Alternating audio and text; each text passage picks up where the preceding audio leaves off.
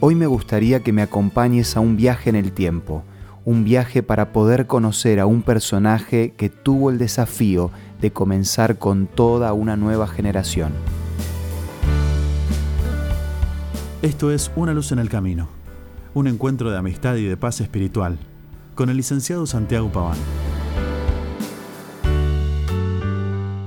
Hace ya muchos años el mundo era muy diferente a lo que conocemos hoy en día. Toda la tierra estaba adornada con una alfombra de pasto perfecto. Todo era como un gran jardín.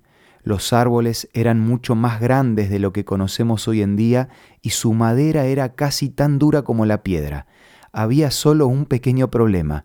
Las personas que vivían en ese tiempo eran un desastre.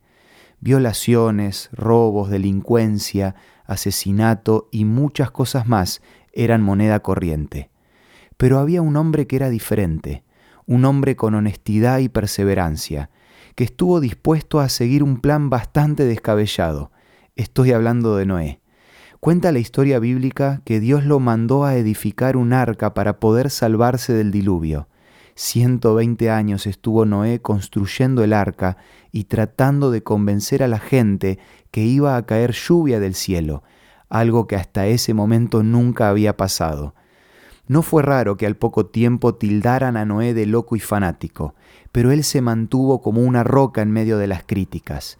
Lo destacable era que estaba tan convencido con lo que predicaba que paralelamente iba construyendo el arca.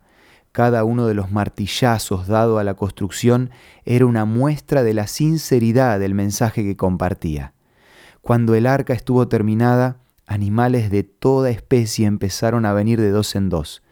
Cuenta el libro de Génesis que solo ocho personas entraron al arca y después de siete días de haberse cerrado la puerta empezó a caer la primera gota. Nunca el mundo había presenciado algo semejante. Noé tenía razón. Sinceramente esta historia siempre me llamó a la reflexión. ¿Qué harías en el lugar de Noé? ¿Qué harías en el lugar de la gente?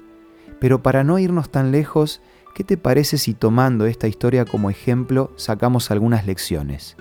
En primer lugar, busquemos la coherencia entre lo que decimos y lo que hacemos.